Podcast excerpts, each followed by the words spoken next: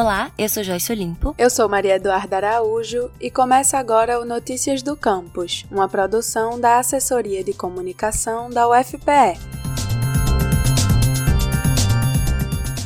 O efeito estufa é um fenômeno natural, responsável por manter a temperatura do planeta Terra em um nível ideal, evitando grandes variações térmicas e, consequentemente, possibilitando o desenvolvimento da vida no planeta. Porém, esse fenômeno tem se agravado nos últimos anos devido à grande emissão de gases poluentes como o gás carbônico e o óxido nitroso, liberados na atmosfera pelos seres humanos. Esse excesso gera desde descontrole nas temperaturas do planeta a grandes desastres naturais. Por esse motivo, uma das maiores preocupações tem sido controlar o excesso de gás carbônico na atmosfera, por meio de um processo conhecido por sequestro de carbono. O processo ocorre naturalmente nos chamados sumidouros de carbono, que geralmente são as florestas e os oceanos. Lá, os organismos, por meio da fotossíntese, capturam e retêm o carbono, impedindo que ele se acumule na atmosfera. Recentemente, pesquisadores da UFPE constataram que a caatinga também atua como sumidouro de carbono no planeta e pode ser comparada a grandes florestas florestas tropicais úmidas como a Amazônia. Nós conversamos com o professor Rômulo Menezes, do Departamento de Energia Nuclear, que explicou como essa descoberta influencia a observação e os estudos sobre a importância da caatinga como sumidouro de carbono. A gente já conhece essa, esse padrão de que áreas florestais conseguem retirar carbono da atmosfera na forma de CO2. Agora, quanto exatamente a caatinga consegue fazer? E como esses esses estoques e essa retirada de carbono da atmosfera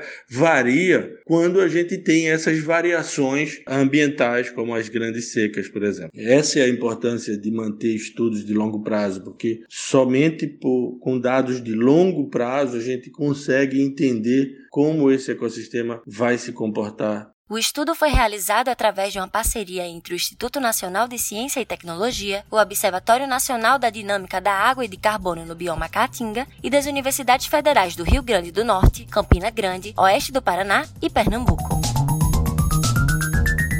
Acompanhe agora o que acontece na UFPE.